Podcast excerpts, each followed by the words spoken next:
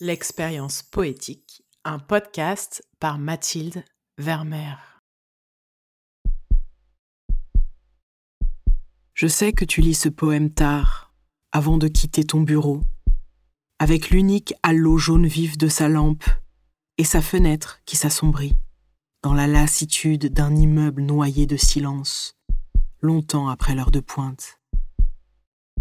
Je sais que tu lis ce poème debout dans une librairie loin de l'océan, par un jour gris de début du printemps, de minces flocons chassés à travers les espaces immenses des plaines autour de toi.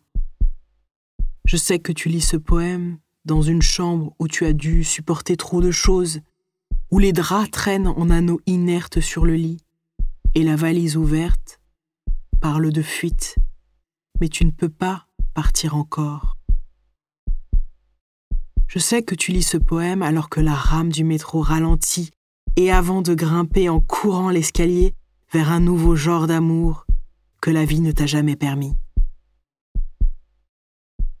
Je viens de vous lire un extrait d'un long poème d'Adrienne Rich, une grande poétesse américaine née en 1929, dont l'œuvre est encore assez méconnue dans les pays francophones. Ce texte est extrait du recueil An Atlas of the Difficult World originalement publié en 1991 et traduit en français en 2019. Pourquoi je démarre la saison 2 de l'expérience poétique avec cette poétesse et ce texte-là spécifiquement?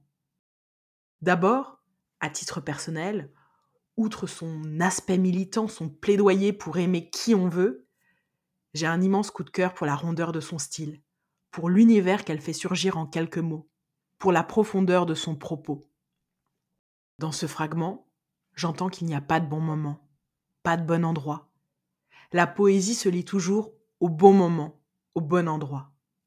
Celui qu'on décide, là où on s'accorde une pause, une respiration, entre d'autres moments qui sont ceux de nos quotidiens pressés. Se donner le droit à quelques lignes poétiques, c'est comme s'octroyer un café un matin fatigué, c'est comme s'avaler un remontant un soir découragé prendre un shoot de beauté, une dose supplémentaire de vérité, regarder nos vies telles qu'elles sont, dans leur nudité, se rappeler qu'on est en vie, malgré tous les remous, que toujours le mouvement est là, que toujours la force des éléments, le vent, le soleil, la mer, nous entourent, nous câlinent, que toujours nous marchons sur cette terre qui est vivante, se rappeler que la poésie est notre allié, que le regard peut tout réinventer, tout réenchanter, J'y vois, dans ce pouvoir merveilleusement simple et transformateur de la poésie, comme un soulagement, comme un rappel à la conscience, comme une ressource inattendue d'énergie. Finalement, face à la poésie, la seule attitude est de se laisser traverser, recevoir, sentir. Pour cette nouvelle saison, et donc bienvenue dans la saison 2, je vais vous inviter à ouvrir encore plus grand vos canaux de perception. Laissez la poésie vous toucher. Laissez-la conquérir une petite place dans votre esprit, dans votre âme. Et de là, observez comment elle agit. Car oui, la poésie agit. Comme un antidote à la violence de notre époque.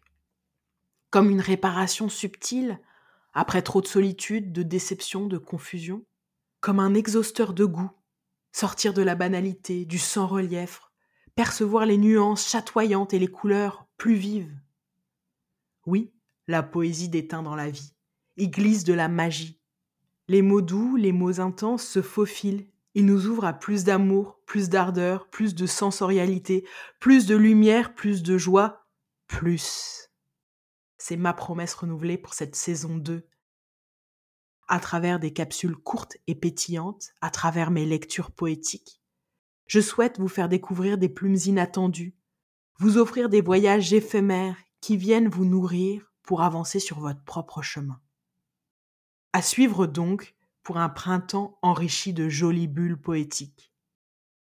Et si mon initiative vous plaît, si vous voulez contribuer à mettre de la poésie dans le monde, trois options s'offrent à vous. La première, c'est d'aller mettre un commentaire sur votre plateforme de podcast ou des étoiles, dire que vous aimez. La seconde, c'est de partager un épisode sur vos propres réseaux sociaux. Et la troisième, à travers le lien Tipeee qui est en description de l'épisode, c'est de faire un don, puisque ce podcast est financé en financement participatif. Voilà, vous avez le choix. À très bientôt et vive la poésie.